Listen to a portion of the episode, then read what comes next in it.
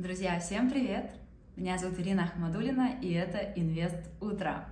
Напишите, пожалуйста, в чате, как меня слышно, все ли хорошо? Все, супер, спасибо большое. Ну что, друзья, эта неделя у нас будет очень интересной. Почему? Потому что, кроме того, что 14 февраля это прекрасный романтичный праздник, День всех влюбленных, также 14 февраля мы узнаем, что же у нас происходит с инфляцией, успешно ли американские регуляторы с ней борются или нет. И, конечно же, на эти данные очень активно будет реагировать рынок. Кроме того, мы, конечно же, будем говорить и про Россию, потому что в России тоже происходит много чего интересного. В пятницу была большая пресс-конференция Центрального банка. А, сохранили ставку 7,5, как мы с вами и говорили в понедельник, что да, скорее всего, сохранят. Однако наблюдается такое движение в сторону инфляционных рисков. А это, конечно же, задел на более, более жестокую денежно-кредитную политику. Что значит более суровая денежно-кредитная политика? Это, конечно же, движение в сторону повышения ставки. А, пока весьма скромное движение, это, возможно, плюс 0,5%, плюс 0,25 э, базисных пунктов, но, тем не менее, это все равно может э, немножечко сыграть не в пользу э, длинных выпусков по облигациям. Но об этом давайте поподробнее. Кроме того, Банк России пересмотрел свои прогнозы в принципе, по валовому по ВВП, важному индикатору экономики, мы видим, что 22 год будет э, на уровне минус 2,5, может быть, э, точнее 23 год минус 1, а возможно и плюс 1%. То есть, э, в принципе, более устойчивые прогнозы, более устойчивое движение, чем предполагалось буквально год назад в марте-феврале 2022 года.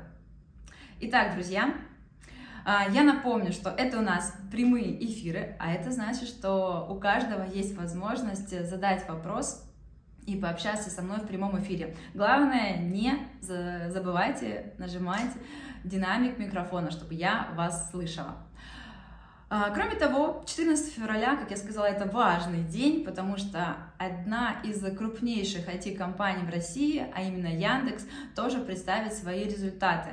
Конечно же, я думаю, что многие среди вас являются акционерами Яндекса. Вы даже можете просто написать в плюсике э, в чате, ждете ли вы э, хороших результатов, потому что все-таки рекламный рынок э, один из ключевых сегментов по выручке компании Яндекс весьма сжался в этом году. И как э, многие эксперты ожидают, что рекламный рынок в принципе э, сузился не только на территории, ну, региональном, именно на территории Российской Федерации, но он и сжимается повсеместно.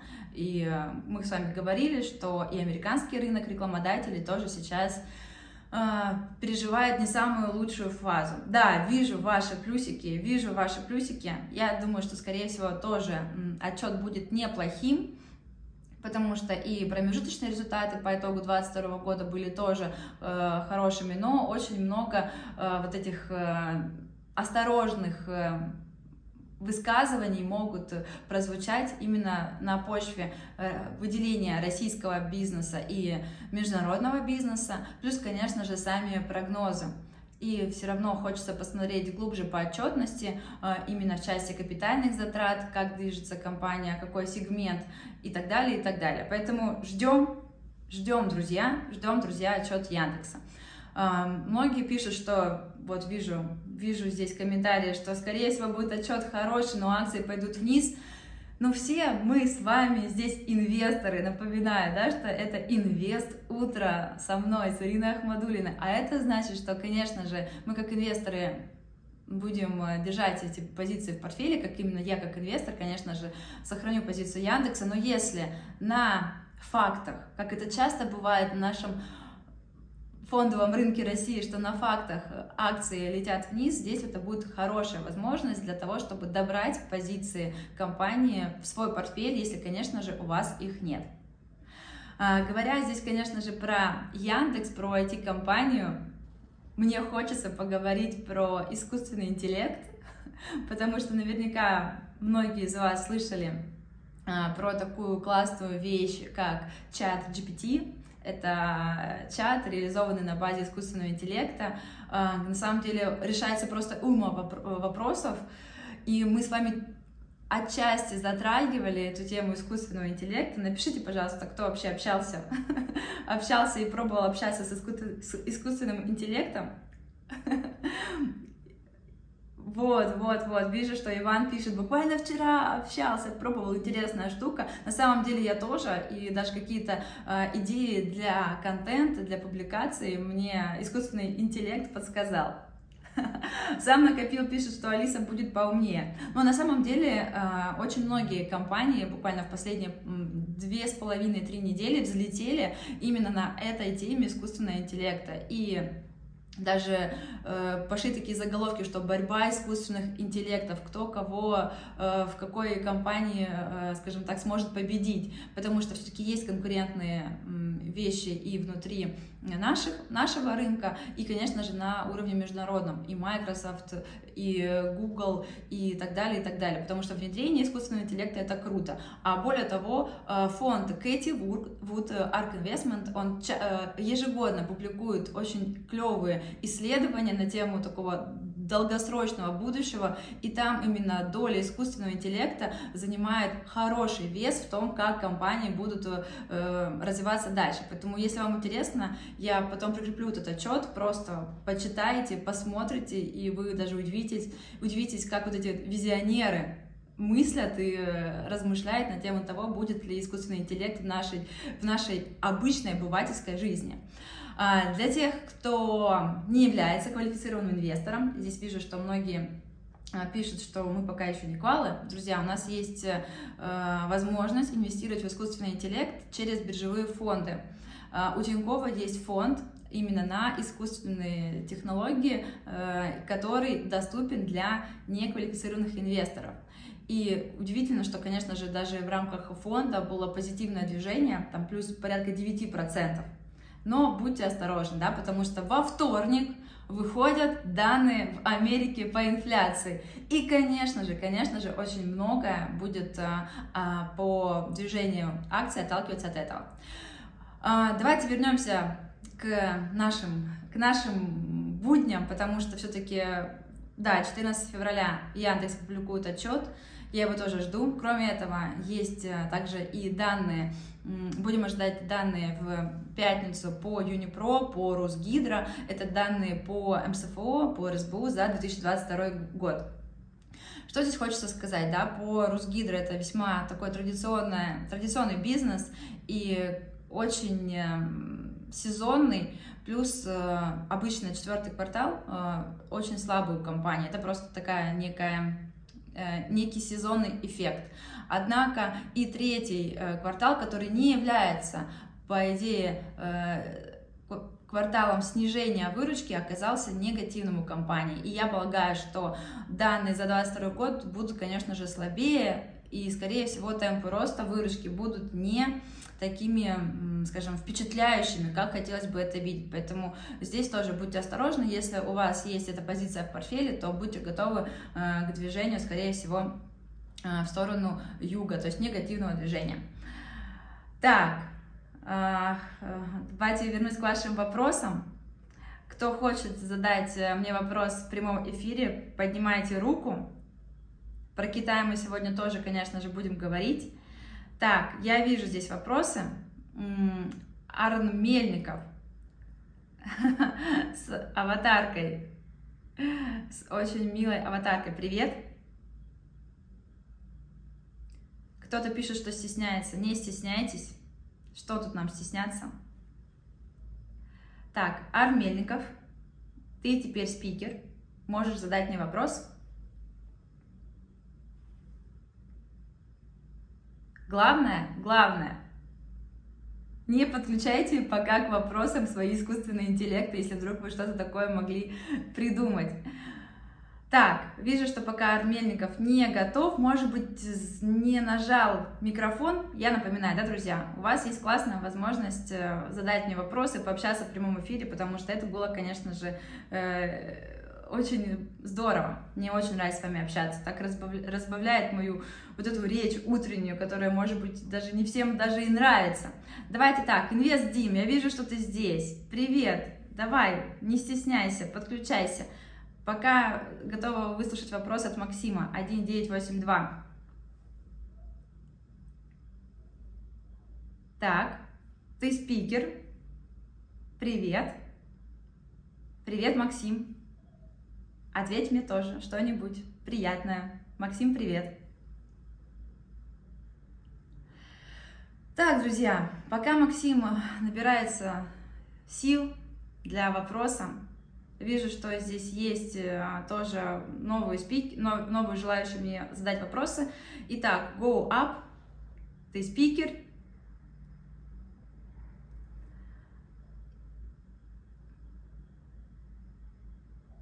Так, поехали. Итак, хочется услышать на том конце провода привет. Привет, привет, привет. Ну ладно, друзья, в следующий раз мы сюда прикрутим искусственный интеллект, и я буду общаться с Алисой, либо с Марусей. Кто победит, уж не знаю. Хорошо, давайте пока по вашим вопросам, которые я вижу в чате. А, покупать ли Сбербанк или ждать коррекцию. Мы сейчас вот находимся на таких э, уровнях, которые на самом деле э, не могут стимулировать для заходов с какими-то большими крупными позициями, потому что, ну, это не просадка, это вот движение вокруг линии сопротивления. Однако, опять же, если у вас нет Сбера, то у вас фактически нет э, ставки на то, что российский рынок перспективе будет расти. Я вернусь к прогнозам ВВП, к прогнозам экономики э, от э, Центрального банка России на 2023 год. Это плюс 1%, минус 1%. То есть, в принципе, такой весьма консервативный диапазон. И если мы делаем ставку, что все-таки э, экономика будет развиваться, и пока она демонстрирует колоссальнейшую устойчивость в противовес тому, что мы могли бы видеть да, в 2022-2023 году, то, конечно же, ставка на Сбербанк должна быть. А, большой вопрос относительно, конечно же, обслуживания долгов, однако по последним данным, которые были опубликованы Сбером, качество кредитной, кредитного портфеля у Сбера весьма высокое, то есть это фактически э, соответствует до ковидным уровням. Поэтому, конечно же, Сбер как эмитент хорош, хорош для покупок. Так, пробегусь по вопросам тоже. Что делать э, с э, выпадающими доходами бюджета? Мистер Смирнов, это прям вопрос потрясающий. Что делать с курсом доллара? Мы видели, да, что дефицит бюджета имеет место быть. Э, и это некомфортно, потому что обычно Центральный банк и Минфин это очень консервативные регуляторы. Э, в, во многих аспектах, и в том числе, когда мы видим э, дефицит бюджета, то это может э, вызвать большой вопрос и недоумение, потому что в рамках дефицитного бюджета мы не жили уже очень долго. Важно понимать, что этот дефицит бюджета был сформирован в том числе и с большой расходной частью, с большой частью расходов на государственные контракты, на госзакупки. А это значит, что эта история не не самая регулярная, то есть это не, пост, не постоянные расходы, а именно такая закупочная часть.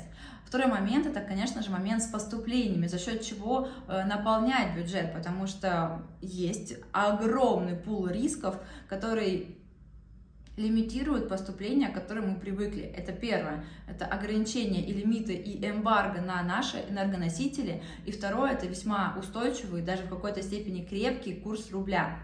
А, это нам э, дает вот именно здесь горизонты для размышлений, потому что в последние, э, в последние недели, буквально две, мы видим, что э, рубль, он ослабевает. Это, с одной стороны, нам на руку, Однако у нас сейчас наше бюджетное правило не взаимодействует именно с курсом э, доллара, оно взаимодействует именно с юанем.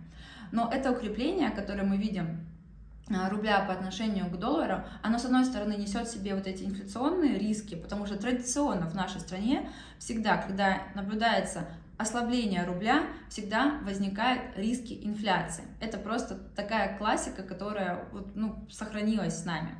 Она сейчас находится в такой трансформационной фазе, ломается, не всегда работает, но тем не менее имеет место быть. И второй момент — это, конечно же, с тем, что, э, что с этим дефицитом делать дальше. Э, пошли на прошлой неделе много высказываний, что будут повышены налоги, потом, возможно, будут разовые добровольные взносы, какая-то новая конструкция, которая еще не использовалась в, в, в такой в современной экономике, да, э, но просто надо, конечно же, подождать каких-то более официальных заявлений и понять, как двигаться дальше. Сейчас, э, как я говорила буквально несколько месяцев тому назад, если вы являетесь инвестором, то очень здорово, если вы инвестируете вот в акции дивидендной направленности, потому что эти дефициты бюджета, они, конечно же, будут в том числе восполняться за счет вот такой дивидендной дополнительной нагрузки. Это, безусловно, плохо для компаний, э, кто готов и хочет развивать свои бизнесы, да, тот же самый Сбер, огромный список э, направлений, где Сбер мог бы развивать свои, свои, э, свои доходы, свои новые бизнес-юниты. Но этого, возможно, делать будет уже сложно в новых реалиях, когда твой денежный поток, который ты можешь инвестировать, ты его направляешь в дивиденды для того, чтобы какие-то вот эти вот узкие места в бюджете закрыть.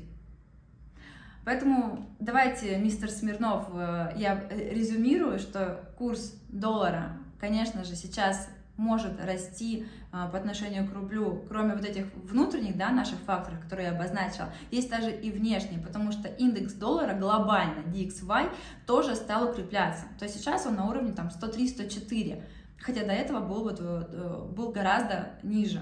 И это тоже один дополнительный фактор, который также давит и на курс рубля в том числе. Так, я хочу опять услышать э, голоса людей, потому что что за утро, если мы с вами не созвонимся и не пообщаемся? А, поднимайте руки. Так, сам накопил. Привет, мы с тобой уже прям вторую неделю подряд будем общаться. Привет. Привет.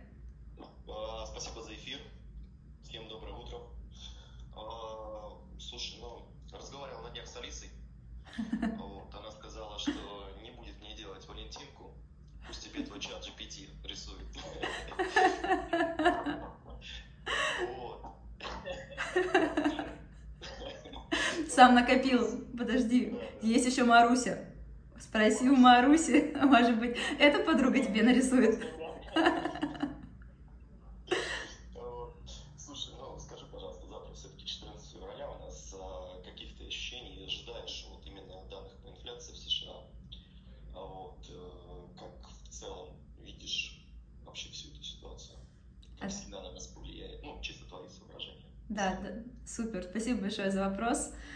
за прикольные истории про Алису. Спасибо большое. Смотри, я думаю, что с этого вопроса я отлично перейду к следующему блоку, э, к блоку про Америку, про Америку, но, друзья, кто слушает, обязательно не отключайтесь, потому что потом я буду говорить и про замещающие облигации, которые будут хорошим хеджем текущий момент времени от ослабления рубля. Поэтому давайте немножечко пересидим на американских данных и потом вернемся к облигациям. Итак, э, к вопросу. Я, честно говоря, ожидаю 14 февраля негативные данные по инфляции. С чем это связано? Потому что по декабрьским данным мы видели позитив, мы видели, что в принципе весь январь э, рынок отрастал на этих позитивных данных. Сейчас мы видим, что, возможно, будет повышение э, инфляции 0,4 месяц к месяцу, при том, что в декабре э, базовый индекс потребительских цен в США был 0,3. Почему я полагаю, что данные, скорее всего, будут негативными? Потому что вышли данные по безработице, и рынок труда крепкий, как никогда, то есть просто минимальные уровни безработицы за последние там, 50 лет, если мы округлим.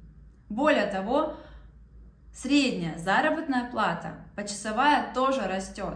И вот эти вот все в совокупности э, данные не дают мне какого-то позитива в сторону того, что инфляция может идти в сторону, скажем, в сторону, в сторону, в сторону смягчения. Скорее всего, мы увидим вот эти 0,4, это может быть даже и 0,5. Посмотрим, может быть 0,4, может быть 0,5. И, на мой взгляд, конечно же, рынок э, будет реагировать негативно, потому что уже сейчас идут разговоры, что э, денежно-кредитная политика в США может э, быть более продолжительное время, время оставаться на таком жестоком уровне. То есть 5 5,25, 5,5, то есть вот пошли вот эти э, разговоры относительно ставки. И мало кто смотрит э, на доходность десятилеток, но это 3,74.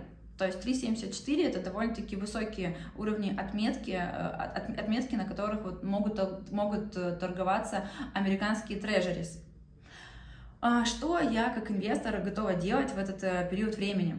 Конечно же, если вдруг я окажусь не права, и завтра выйдут э, позитивные данные по инфляции, то что я буду делать? Я, ну, я, я буду докупать. Докупать, э, скорее всего, фонды, потому что сейчас э, очень сложно прям выбрать какого-то отдельного, отдельного эмитента. Поэтому я сейчас просто инвестирую вот именно в сектора. А, второй момент. Если вдруг я все-таки окажусь права, и да, действительно, мы увидим не те данные по инфляции, которые бы хотелось бы увидеть, то я просто подожду и буду э, докупать еще на более низких отмет, отметках те же самые фонды и американский долг. Потому что многие из вас знают, что сейчас э, одна из э, больших ставок э, у меня в портфеле это именно американские ценные бумаги. Вот я тоже специально перед эфиром сделала картинку я американские ценные бумаги покупаю через фонд э, Vanguard Long Treasuries, тикер VGLT. И это у меня будет, получается, третий э, раунд покупки этого фонда. То есть я покупала на уровне 58,8, на уровне 65, то есть, в принципе, у меня неплохая средняя. И вот сейчас отметка 63,75. И я полагаю, скорее всего, возможность снижения до 63, может быть 62. Это будет мой второй уровень захода в эти бумаги. Вот такая у меня ставка. Кроме того, что 14 февраля у нас прекрасные данные по инфляции, у нас очень много интересных эмитентов будут отчитываться на этой неделе. Я пробегусь по ним. А, так-так-так. Что у нас будет по бумагам?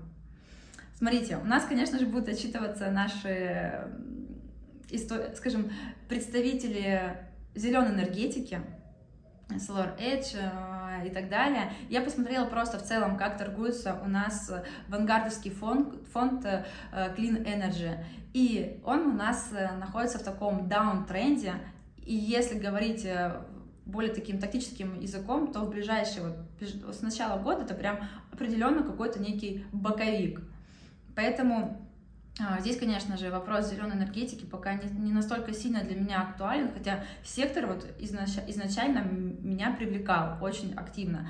Но отчетность BP, э, это представители, ну, нефтянки американские, это один из немногих представителей, кто дал слабые результаты в период потрясающей конъюнктуры, когда буквально каждая компания, кто работает в этом сегменте, добывает нефть, перерабатывает нефть, э, каждая из этих, каждый представитель заработал, но BP не отошла от зеленой повестки и получила на этом убытки. Поэтому здесь, соответственно, тоже высокая инфляция для такого сектора, который только зарождается, не, не, самый, не самый прикольный момент. Вот, поэтому, конечно же, сектор отрос в, какой-то, в какой-то момент времени. Вот прям можно посмотреть, как этот фонд двигался, но сейчас он идет именно в сторону коррекции. Вот, что еще любопытно, да, друзья, любопытно. Любопытно, что также на этой неделе мы увидим а, данные по розничным продажам в январе в Америке. И в по декабрьским данным, да, предыдущие значения были минус 1 и 1%, ну, фактически минус 1%, снижение месяц к месяцу розничных продаж. И я на прошлом выпуске говорила, что как же так, декабрь, такой богатый месяц для американского рынка, все покупают подарки для Рождества и так далее.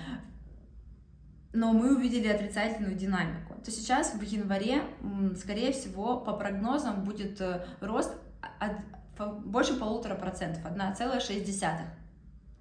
И здесь очень любопытно, друзья, посмотреть на то, а, кто из рынка а, по обработке платежей будет отчитываться. И одним из таких эмитентов на этой неделе, кто отчитается, это компания Shopify. Ну вот про компанию Shopify очень много я говорила, и э, в выпусках именно «Деньги не спят», и Василий тоже э, активно наблюдает за этой компанией, даже рисовала свои любимые пузырьковые диаграммы на этот счет, но мне кажется, что э, компании, кто занимается вот именно в обработке электронных платежей, работает вот именно в платформе по ритейл, ритейл, ритейлу, скорее всего, представят слабые данные. С чем это связано? Это связано с тем, что у потребителей американских э, истощается тот самый запас прочности. То есть, э, если говорить, вот, скажем, по аналогии, это разница между доходами, расходами э, и твоей, скажем, такой некой нагрузкой кредиторской, которую ты взял. Сейчас просто уровень запаса прочности, saving rate по американским потребителям находится на минимальных своих уровнях. А всегда этот триггер, всегда это является триггером для некого кризисного э, давления в дальнейшем. И поскольку сейчас у нас пока нет намека на то, что денежно-кредитная политика в США как-то развернется в лучшую сторону в ближайший квартал, то, скорее всего, конечно же, э, итоги за 2022 год у э, Shopify, вот у того же самого PayPal, да, они, они слабее, они слабее, чем мы, мы хотели бы увидеть. Итак, друзья, давайте поднимайте ручки, кто хочет поговорить про рынок Америки, потому что на этой неделе у нас также будут отчеты и по Cisco, и Zilla, и Roblox, и э, Coca-Cola также во вторник представит свои данные. Наверное, единственные позитивные отчеты я жду компании Marriott и Airbnb, и это связано прежде всего с тем, что наши восточные соседи, Китай, открыл границы, и многие, и многие полетели путешествовать, сломали даже э, Airbnb, и Booking и так далее. Так, вижу воп вопросы. А, Shell Алекс, привет.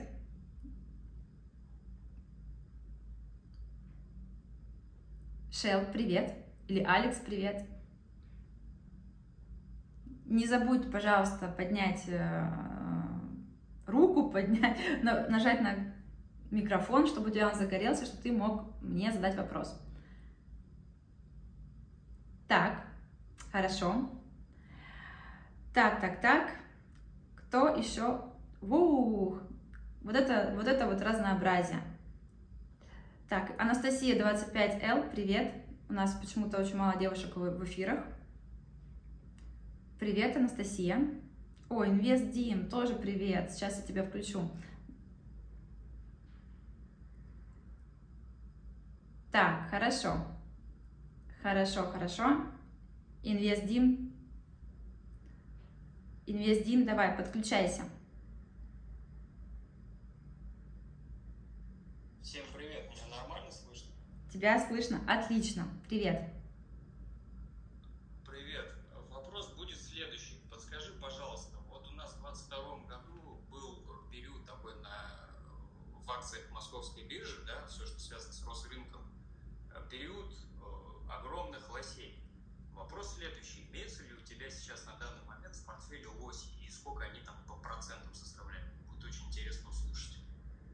Ого, ого, лоси.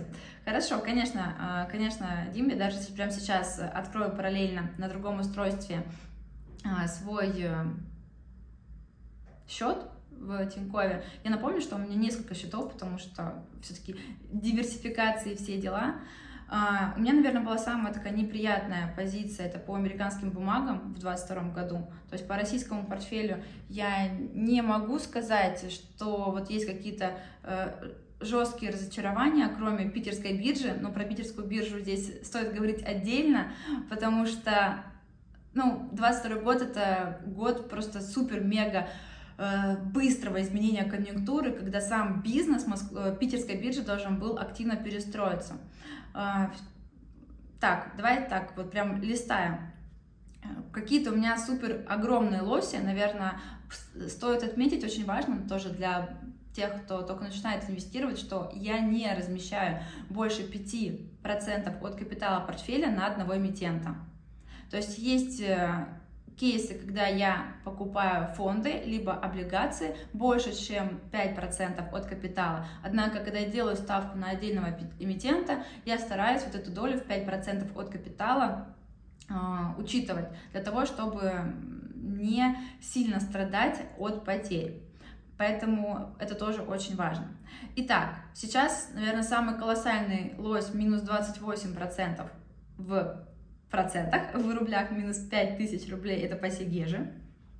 Да, то есть это, опять же, вот та самая страховка, что не больше 5% от капитала на позицию, минус 28% звучит очень страшно, а когда смотришь в абсолютное значение, минус 5000 рублей, то ты уже начинаешь думать, ничего страшного, здесь в этом нет.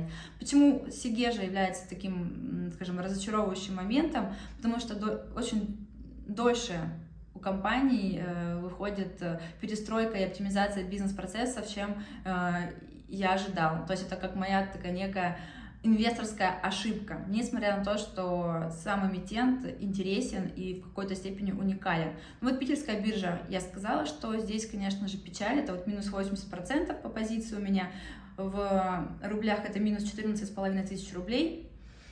Каких-то супер еще вот лосей, пробегаясь по портфелю, пробегаясь по портфелю, я не вижу. Вот, в принципе, э, у меня я прямо вот сейчас сделаю аналитику по портфелю, чтобы зафиналить уже этот вопрос. А, конечно же, у меня год закрылся с убытком, ну, закрылся с таким бумажным убытком, минус 15 было процентов в какой-то момент времени. Сейчас у меня портфель стал уже отрастать и находится уже в такой в зеленой зоне. То есть в, в аналитике Тиньковской это плюс 0,73% за все время. То есть сейчас уже у меня портфель стал, стал восстанавливаться. А, здесь у меня, конечно, все равно большая ставка на облигации и на денежный рынок, то есть у меня все равно такая выдерживающаяся консервативная позиция. Надеюсь, Дим, я ответила на твой вопрос. Итак, да, я вижу, что ты делишься своими данными. Минус 70-90% было, закрыл на минус 30%. Ну, Сигежи, да, вдохнул и выдохнул. Ты прекрасно задал вопрос. Все отлично. Итак, друзья, э, давайте по Америке я еще скажу одну важную мысль, что нас еще, возможно, будет любопытно по Америке. Это запасы сырой нефти. Вы сейчас наверняка знаете, что сейчас рынок нефти трясет, и э, буквально на прошлой неделе Новак э, с нашей стороны заявил, что будет сокращение добычи нефти для того, чтобы поддержать котировки и чтобы движение было, э, скажем, более рыночным при установке цен на наши энергоносители. Вот. И на этой неделе мы также будем смотреть, что у нас по запасам сырой нефти в США. Потому что сейчас у нас нефть опять же начинает расти, крепкий доллар, э, рост э, нефти. На том, что у нас открылся Китай, да, возможно, опять же, запуск производств и так далее, и так далее. И здесь вот это тоже важный момент для того, чтобы посмотреть, на какие мы уровни выходим, потому что тоже видела ряд оценок, что уже, возможно, мы уже встречаем какие-то уже доковидные отметки, и это тоже будет любопытно. Э, за финалю, что у нас э, в четверг будет отчетность ЕПАМа. ЕПАМ это крупный э, разработчик софта с белорусскими корнями. Эта позиция есть у меня в портфеле, тоже ее держу. Несмотря на то, что произошло, произошел уход компании из России, и что в этой компании работает очень много русскоговорящих людей, все равно, мне кажется, компания ЕПАМ, она просто как подрядчик крупнейших, крупнейших компаний. Поэтому подождем. А, давайте так, э, переходим к Китаю. Э, перед этим вижу, что Иван Иванов задал вопрос по поводу золота. Поэтому давайте я отвечу на вопрос про, про золото и перейдем традиционно к Китаю и уже к замещающим э, облигациям. Итак, по поводу золота. Мы сейчас, запомните, да, друзья, что когда наблюдается рост DXY, индекса доллара, это, конечно же, всегда негативно влияет на доходы корпораций внутри Америки. потому что им сильный, э, крепкая валюта не интересна. Многие эмитенты в 2022 году в своих отчетах отмечали, что мы получаем убытки, потому что очень крепкая национальная валюта, нам это не интересно. И когда DXY крепчает, то золото чаще всего начинает ослабевать. И, не, и буквально две недели тому назад мы подошли к этой отметке 1900 долларов за унцию. И я говорила, что это вот очень сложно пробить. И, в принципе, золото дороже 2000 долларов за унцию очень сложно представить. Очень сложно представить. Я пока не могу. Хотя есть оценки, что золото может стоить и дороже в наше время, хотя я в это э, верю очень слабо. Вот. И это связано как раз-таки текущая коррекция с тем, что начинается укрепление индекса доллара. Поэтому если у вас нет золота в своем портфеле, то на этих коррекциях это может быть прекрасной идеей для захода, однако, однако, будьте аккуратны, потому что при росте DXY золото будет корректироваться. Итак, я иду к вашим вопросам, друзья. Не хочу никого игнорировать. Так, э, интересный ник подлюка. Ни в коем случае, подлюка, ни в коем случае. Давайте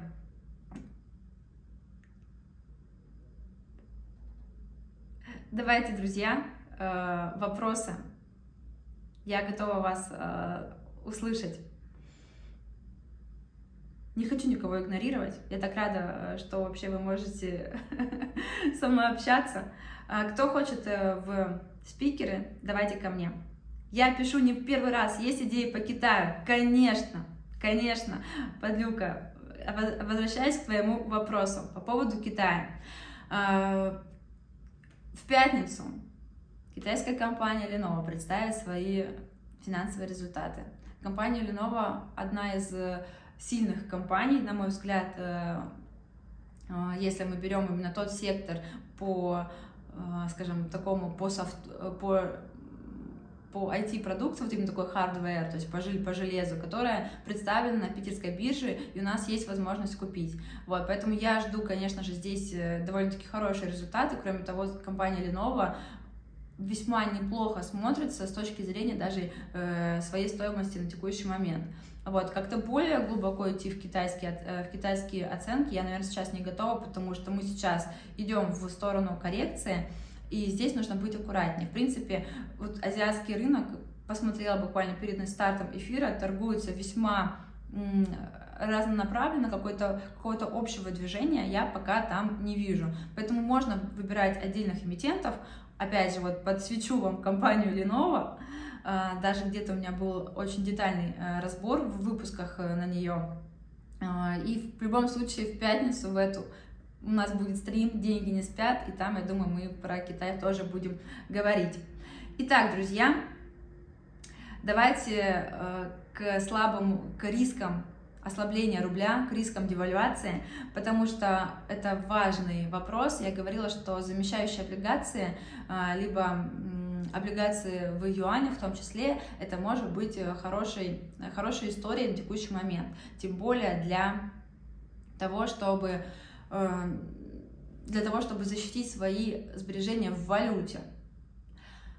Давайте небольшую, небольшую такую вводную часть, да, что очень важно слышать, что несмотря, что у нас все равно сейчас есть большие меры валютного контроля, что мы не можем пойти так очень легко и быстро э, снять свои валютные накопления до сих пор, то есть это ограничение сохраняется уже больше года, тем не менее, риски девальвации рубля и необходимость держать доллары, юани в своих капиталах, она есть. И, в принципе, практика диверсификации портфеля по валютам, она тоже должна работать, и это правило должно применяться в любом портфеле, в маленьком, большом, неважно.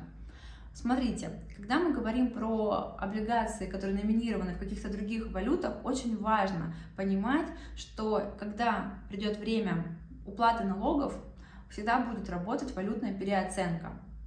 И инвесторы, кто на коротких промежутках времени держит облигации в иностранных валютах, может столкнуться с неприятнейшей историей.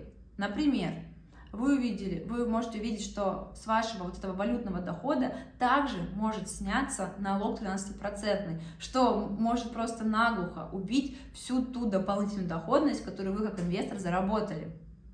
Для того, чтобы не попасть в эту историю, я рекомендую приобретать именно валютные облигации на долгосрок, сроком на 3 года плюс, для того, чтобы эта валютная переоценка не работала на вашем капитале.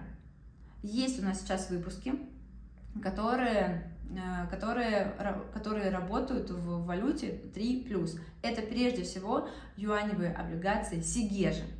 Я уже про Сигежу говорила, что э, отчет э, такой по операционным результатам может быть слабым, однако как компания э, у нее хорошие кредитные рейтинги. И кредитные рейтинги по облигациям, они тоже все на уровне инвестиционном. Значит, это может быть хорошей парковкой ваших валютных сбережений. Вот тоже первый важный момент. А, кроме того, кроме того, что у нас есть еще э, Сигежа, кто выпустил облигации в юанях, у нас есть Газпром, замещающие облигации, где тоже мы их можем найти. У нас есть Русал, тоже юаневские облигации, и тоже э, с периодом на 3 года плюс. Поэтому, друзья, э, пользуйтесь вот этим правилом для того, чтобы захеджировать свои вот эти валютные риски по переоценке, чтобы не платить налоги. И именно кто только подключился, не платить налоги, не платить налоги легально. То есть пользуясь вот этой преференцией долгосрочного владения активами. Это тоже очень важно. Так, вот, любопытный вопрос. Вижу, здесь какая-то развязалась дискуссия.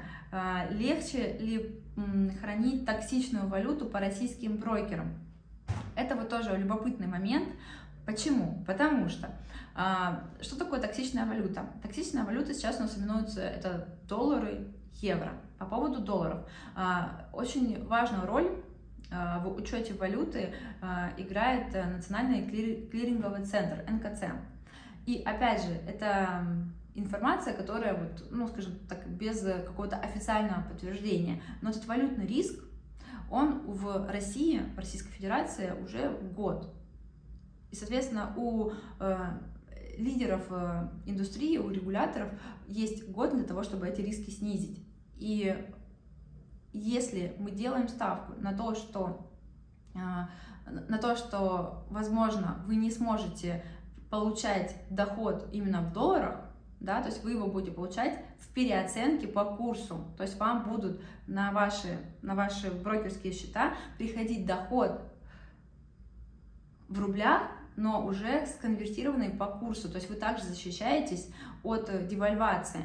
Да, вы в распоряжении не получаете, возможно, долларов. Кого-то это может смутить, потому что долларовая подушка у вас не будет расти. Это тоже очень важный момент для учета. Однако, тем не менее, это все равно защищает вас от девальвации. Мы говорим сейчас про риски девальвации, про риски обесцени... Обесцени... обесценивания рубля. А это правило здесь работает. По поводу юаня здесь все Просто нормально, дружественная валюта, мы получаем доход в юанях. Так, идем дальше. Так, кто жалуется, что я не отвечаю на ваши вопросы, поднимайте руки, я вас включу в спикеры, и мы с вами пообщаемся. Так, подняли руку, беда С поле, беда С поле, привет. Друзья, еще подключайтесь к беседе, поднимайте руки, обязательно вас включу. Беда из поля, здравствуй. Также включаю Пума 16, привет. Лайк Света, привет, давайте. Привет, да, представьте, представься, пожалуйста.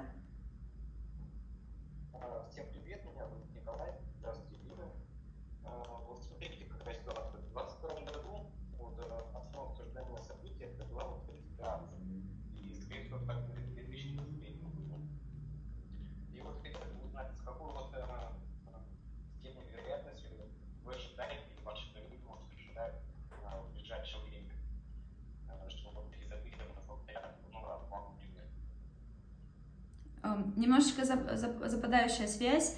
Правильно ли я поняла вопрос, что ожидается ли в 2022 году э, такие геополитические конфликты, которые негативно отразятся на котировке акций? Правильно я поняла? Да. Ага, все отлично, спасибо за вопрос.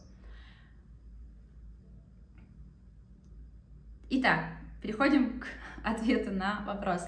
Э, есть такое понимание, как э, кризисные периоды.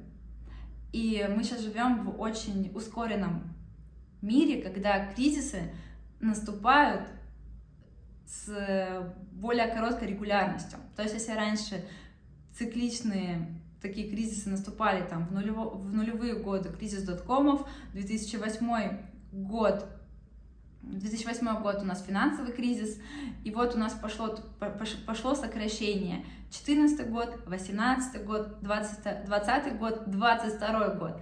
То есть по логике да, рассуждения 23 год это тоже э, может э, стать кризисным периодом. Но эти шоки, которые мы можем испытать, они скорее всего уже в какой-то степени зашиты в котировках. Почему я говорю, что это все уже зашито в ценах? Это связано с тем, что у нас вот эта вот линия сопротивления по индексу московской биржи, мы до сих пор ее не, не пробили. И это связано вот именно с тем, что в сам рынок, он уже стал ограничен, ограниченным с точки, с точки зрения своего, вот скажем так, роста.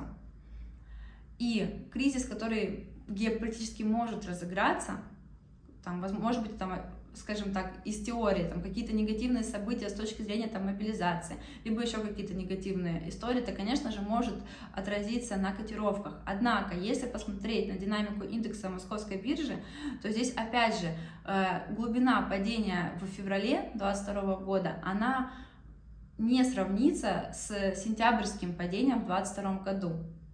Соответственно, если какое-то кризисное событие произойдет, то здесь у меня вот инвест-совет э, не продавать позиции ни в коем случае, а наоборот докупать на этих позициях и контролировать свои риски. Я не могу сказать, с какой долей вероятностью произойдет то или иное событие, потому что это геополитика, это немножечко за гранью там, э, финансовой математики, каких-то э, ожиданий и прогнозов, это вот именно такое неконтрольное.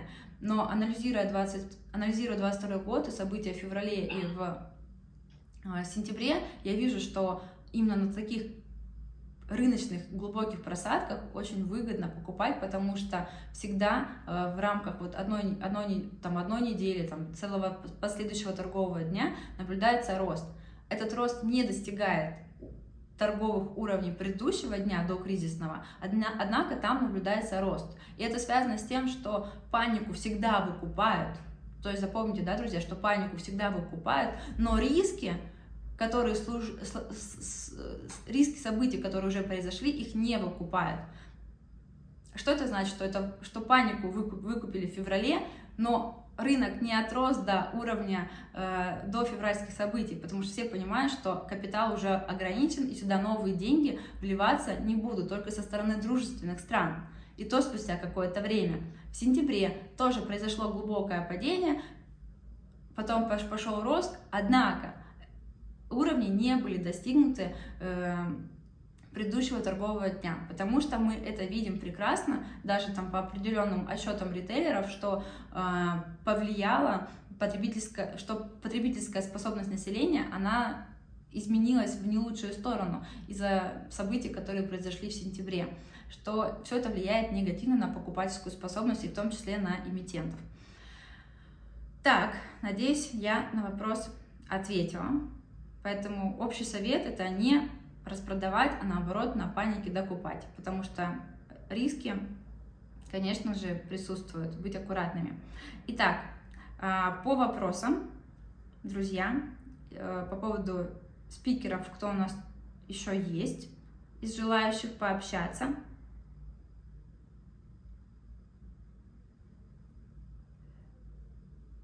Так, что я здесь вижу? Спасибо, благодарности. На чем рост рынка России, как долго продлится? Плохие новости не разворачивают рынок, добровольные взносы. Когда выходить в кэш, от чего отталкиваться? Вопрос от э, Николая э, и э, римская цифра 3. Итак, друзья, что мне хочется сказать. А, сейчас рынок России а, ограниченно растет на отсутствие негативных новостей. Вот такой парадокс. Нет каких-то негативных геополитических событий, и, соответственно, наблюдается рост рынка. Удивительно. А, что значит выходить в кэш? Я не считаю, что российский рынок сейчас настолько сильно не привлекателен для того, чтобы выйти в кэш.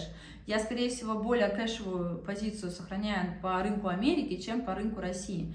И с чем это связано? Прежде всего, э, многие эмитенты, вот именно из потребительского сектора, где конечным потребителем являются не бизнесы, а просто вот физ, скажем так, физлица, а именно это ритейл, IT-компании, маркетплейсы, э, различные услуги, да, в том числе и медицинские. Здесь мы видим снижение э, покупательской способности, вот такая более, скажем, там, сберегательная модель, однако все равно компаниям удается работать в рамках э, темпа, темпов роста выручки равной инфляции, либо даже, может быть, чуть превосходя эти темпы роста по инфляции. А это значит, что здесь прям выход в кэш, конечно же, не интересен. Здесь, скорее всего, докупка на просадках. То есть стратегия по российскому рынку максимально простая. Как только уровни, э, получается, на перепроданные, да, по индикатору RCI перепроданные, то э, здесь можно просто добирать. Выход в кэш здесь, я считаю, нерелевантным. Почему? Потому что инфляционное давление оно сохраняется, сохраняется. И находиться просто в кэше, просто в рубле, теряя по официальным данным статистики 12%, мне не интересно. Здесь, дай бог, чтобы эти 12% за, за, заработать на фондовом рынке России, но ни в коем случае не для того, чтобы потерять. А, так, я промотаю немножко вверх по вопросам. Американский рынок на сегодня, а, пишет Forward 1799. Риск блокировки для российских инвесторов у любого брокера, да и тренд у него падающий. Ставки у них будут повышаться полгода минимум. Я там не инвестирую. Вам хочется рискнуть? Ваше право. Так, наверное, это вклинилось в чужую беседу. Ну, извините меня, это общий чат. Давайте здесь я тоже с вами пообщаюсь на эту тему. А, риск блокировки американских бумаг.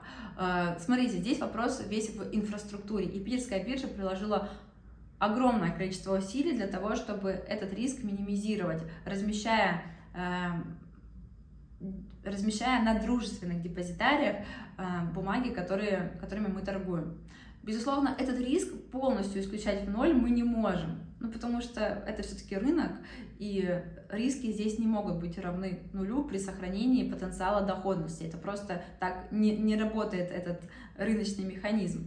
Поэтому просто, опять же, диверсификация. Я уже подсветила, что у меня несколько брокеров, когда я отвечала на вопрос инвест Димы, и перечислила, что вот по российским бумагам такая позиция, однако по американским акциям тоже я сохраняю диверсификацию, и в принципе я работаю над развитием своей вот именно финансовой инфраструктуры, это и зарубежные счета, и зарубежные брокеры, и работа для того, чтобы, ну вот именно разная работа для того, чтобы обезопасить свои вложения, как и на территории Российской Федерации, так и за ее пределами.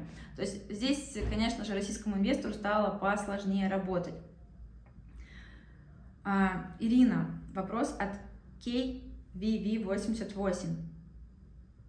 Что вы думаете по китайскому рынку на ближайшие пару недель? Ну, я такими вот короткими сплетами, конечно же, не мыслю относительно китайского, китайского рынка, а, но, на мой взгляд, китайский рынок по-прежнему остается привлекательным, может быть, э, с весьма ограниченным потенциалом роста, но определенно он остается интересным.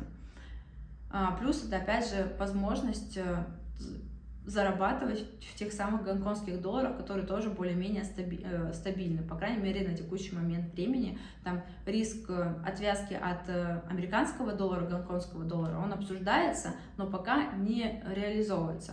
Поэтому американские, китайские позиции, прошу прощения, я держу в своем портфеле. Опять же, но только очень ограниченно, потому что вот Байду взлетала, Alibaba у нас падает, я не иду в такие супер-мега волатильные истории. Вот я говорю, что мне китайский рынок интересен вот именно с точки зрения китайского банкинга, э, с точки зрения вот такой финансовой инфраструктуры, как, например, Гонконгская биржа, и отдельные эмитенты, которые демонстрируют вот именно стабильность с точки зрения своего дохода, и на них в меньшей степени может реализоваться политический риск, как это, например, было с Alibaba в 2021 году. Так, вижу, что вопрос по поводу зарубежных брокеров.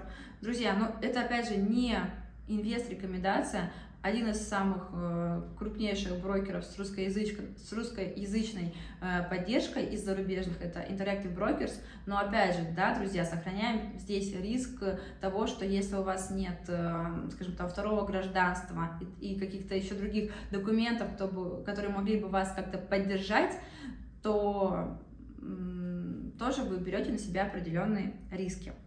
Итак, вижу вопросы по поводу э, пятничного стрима на канале «Деньги не спят». Друзья, Василий возвращается из отпуска, поэтому, конечно же, значит, э, у нас возвращаются и стримы, поэтому в пятницу мы не только с вами услышимся, но еще и увидимся.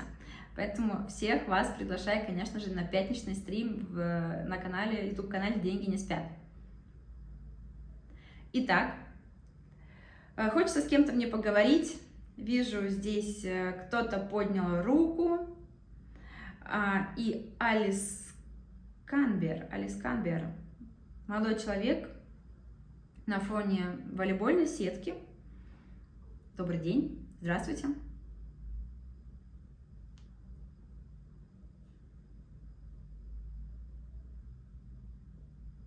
Наверное, наверное, что-то пошло не так. Итак, а, не забывайте, друзья, нажимать микрофоны. Также GAN 2009-1991 тоже вы стали спикером, поэтому говорите. Иван Иванов, я вас тоже сделала спикером, поэтому, друзья, просто включите микрофон, давайте послушаем.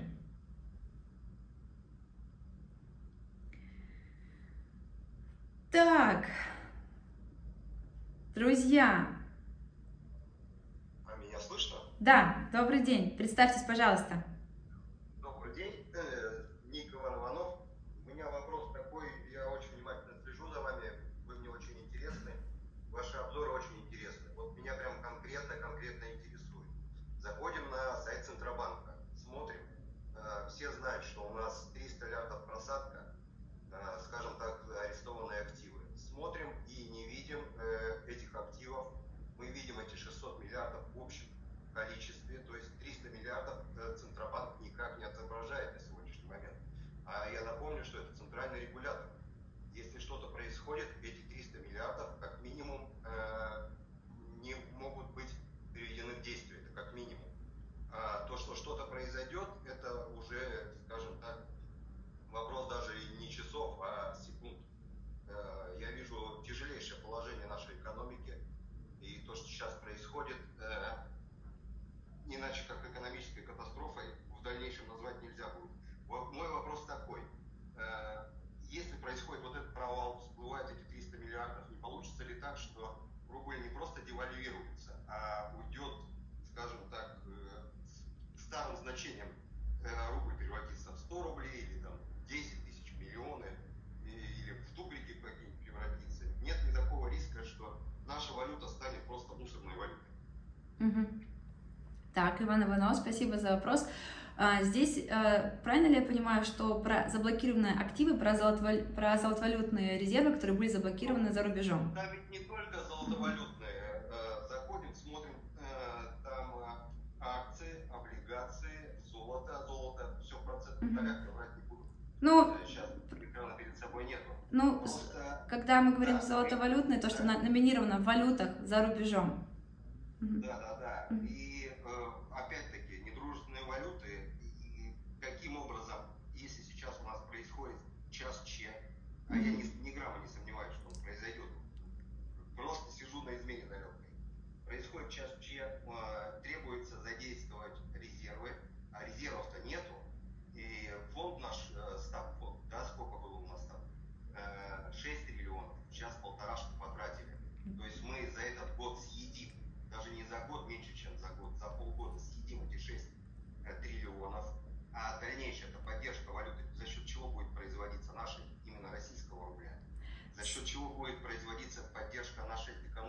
Отлично. Да, вот это, Иван Иванов, прям супер вопрос. А смотрите, а, что здесь мне хочется подсветить. А, когда мы говорим...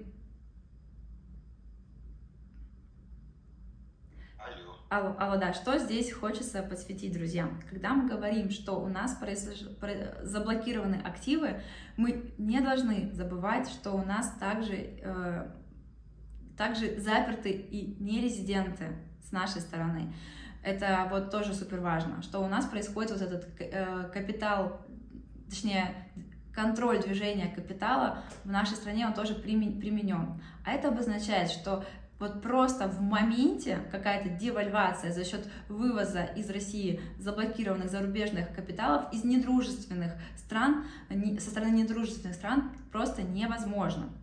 Ну, поскольку... Ирина, Ой, нет, подождите. Перебивать возможно, можно только Василию Олейнику. Вам нельзя. Здравствуйте, вот тут появились у нас прямые эфиры, чтобы меня еще вы, друзья, перебивали. Ну уж нет. Итак, друзья, идем дальше. Смотрите, когда мы говорим, что у нас э, заблокированы э, валютные активы со стороны недружественных стран, это тоже очень-очень важный момент. Более того, у нас все-таки э, есть торговые взаимоотношения с другими странами, а это обозначает, что у нас пока сальдо торгового баланса положительное, то есть к нам также поступают еще деньги. Я не говорю, что наша экономика сейчас находится в позитивном ключе, конечно же, нет. То есть по итогам 2022 года у нас выросли и расходы э, конечного, конечного потребителя. У нас там фактически в минус 18% сократился импорт. У нас улетел вниз экспорт, там, минус 15,5%. То есть это все отметки, они, конечно же, негативно влияют на экономику. Но делаем ставку на то, что у нас все равно по-прежнему мы являемся крупнейшим поставщиком сырья, на восточном направлении по-прежнему, что по-прежнему металлы нужны Российской Федерации, это тоже хорошая ставка, потому что вот как, э, скажем, компании, кто занимается в сегменте металлопроката, они тоже, в принципе, демонстрируют даже ну, неплохие результаты и делается ставка на то, что с восстановлением активности в китайской экономике металлы, в том числе там Северсталь, тоже начнут большую отправку этого металла. Конечно же, э, счет вот именно ФНБ, он ну, прохудился. Это, ну, это было бы максимально глупо бы это отрицать.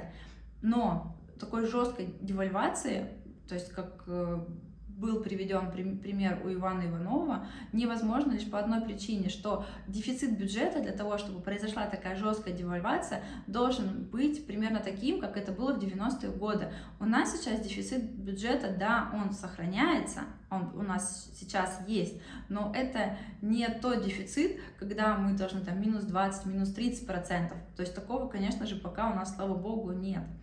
И это связано с тем, что у нас все равно по-прежнему Сохраняется также и спрос на наши внутренние бумаги, вот именно ОФЗ. В прошлом году активно Минфин проводил эмиссию, и это, эти бумаги, они активно скупались. А это значит, что если у нас происходит такое доверие со стороны банковской системы, э, системы э, нашему регулятору, то это тоже такой же самоподдерживающий механизм. И очень важно отметить, что у нас в стране эмиссия денег происходит не таким образом, что мы просто их там, грубо говоря, печатаем, размывая инфляцию. Такого нет. То есть эмиссия в России, она очень э, консервативная. То есть это происходит не просто путем скажем так, слива денег в экономику, то есть путем повышения вот этого агрегатора М2 денежной массы. Нет, это происходит вот именно путем поддержания ликвидности внутри банковской системы. И дальше эта ликвидность, она к конечному потребителю не идет. Никаких вертолетных денег в экономике э, не происходит, как, например, в США. Поэтому вопрос по поводу стабильности экономики российской, да, вот если резюмировать, он пока играет в пользу именно России. И это связано, безусловно, с тем, что э, есть торговые связи, есть резервы, ну, все равно в рамках даже Российской Федерации есть. И э,